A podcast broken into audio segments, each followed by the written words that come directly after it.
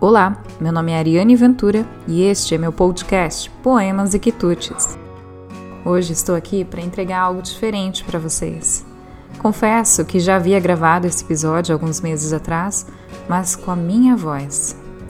Então eu senti uma necessidade gigantesca de fazer o mesmo, mas com a voz de quem viveu e presenciou o fato, que é minha mãe. Ela é uma pessoa de muita fé e suas histórias carregam ensinamentos. O episódio de hoje não pode ser diferente, né? Deixo então com vocês um pouquinho de vida, um pouquinho de coração e de luz.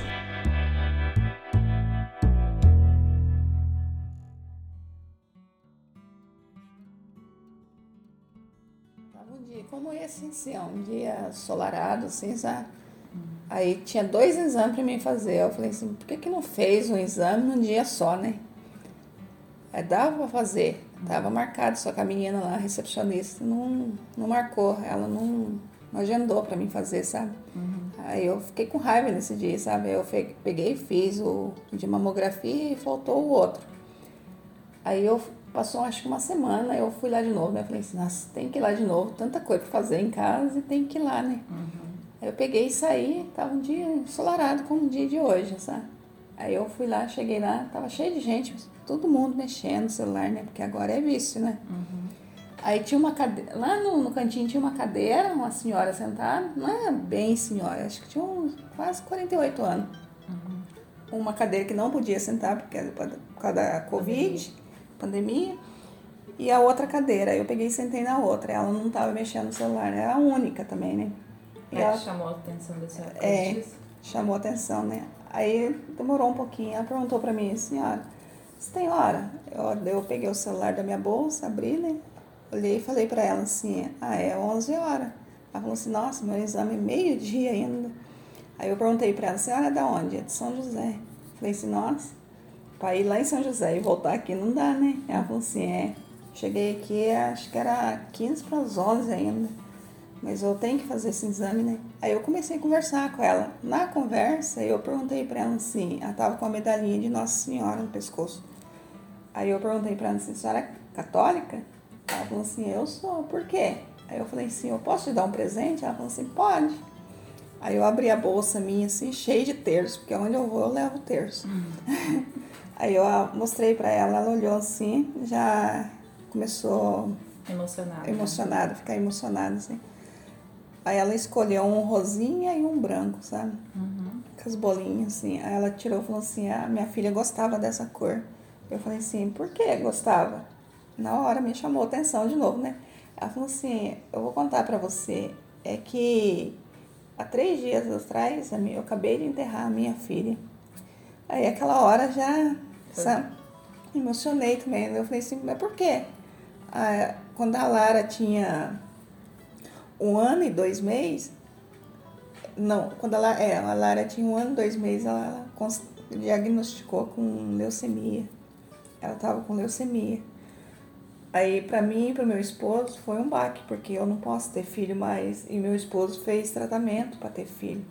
E eu, com a minha idade, eu não podia mais. Uhum. E com cinco anos, ela faleceu.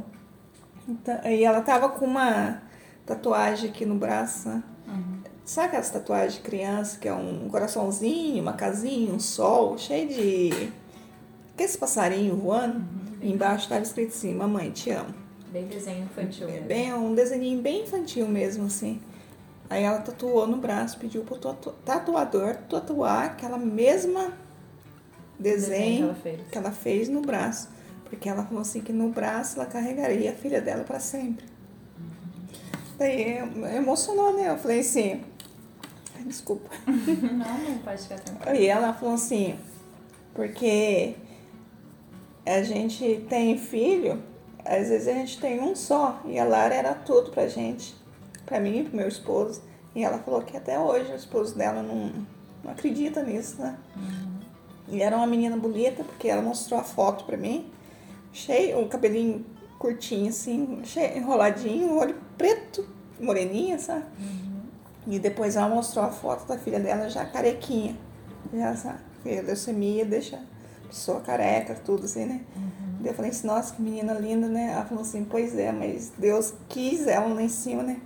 Aí eu pensei comigo, Eu fui de um jeito para fazer a, o exame e acabei saindo do outro jeito, porque Deus coloca pessoas na nossa frente sem a gente saber, né? Uhum. E eu, com essa mania minha, agora que eu peguei, de evangelizar com terço, que tudo ao lado que eu vou, eu levo a bolsinha de terça. Uhum. Aí lá tem várias cores, colorido, de uma cor só. já entreguei mais de 500 terços já. E esse para mim é gratificante, porque você não sabe o que a pessoa que está recebendo naquela hora. Você não sabe da vida da pessoa. Nem eu sei, só Deus sabe. O que ela está passando, né? Às vezes ela uhum. precisa desse. Às vezes ela precisa desse apoio. Sim.